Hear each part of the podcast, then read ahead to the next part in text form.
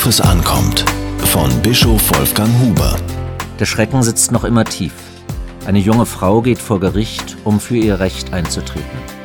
Ein junger Mann hatte sie beleidigt, weil sie ihn gebeten hatte, für ihren kleinen Sohn die Schaukel des Spielplatzes freizugeben. Im Gerichtssaal springt er auf und ersticht die schwangere Frau. Den Ehemann verletzt er schwer.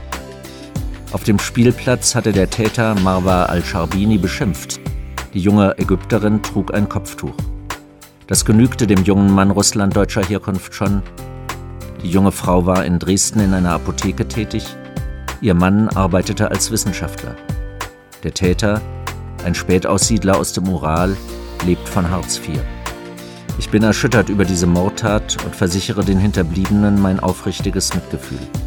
Soziale Gegensätze, Fremdenhass und Religionskonflikte verbinden sich in solchen Vorgängen auf grausame Weise.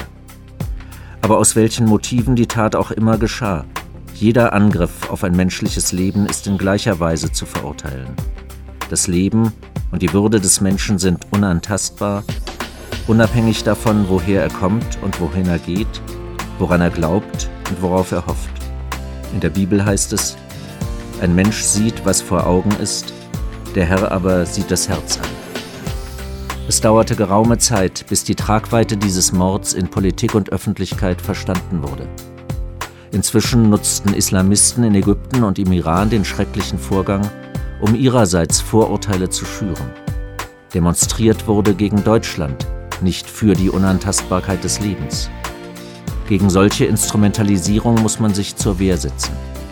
Doch keine politische Vorsicht darf uns daran hindern, menschliche Erschütterung und Mitgefühl zu zeigen. Wie Menschen aus unterschiedlichen Kulturkreisen zusammenleben, geht uns alle an.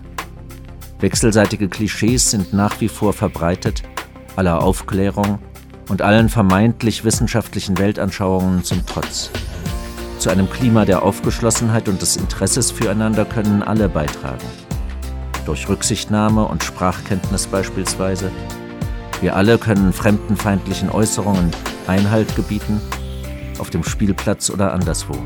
Wohin sie führen können, hat der Mord von Dresden auf schreckliche Weise gezeigt. Diese Kolumne erschien in der Berliner Tageszeitung BZ.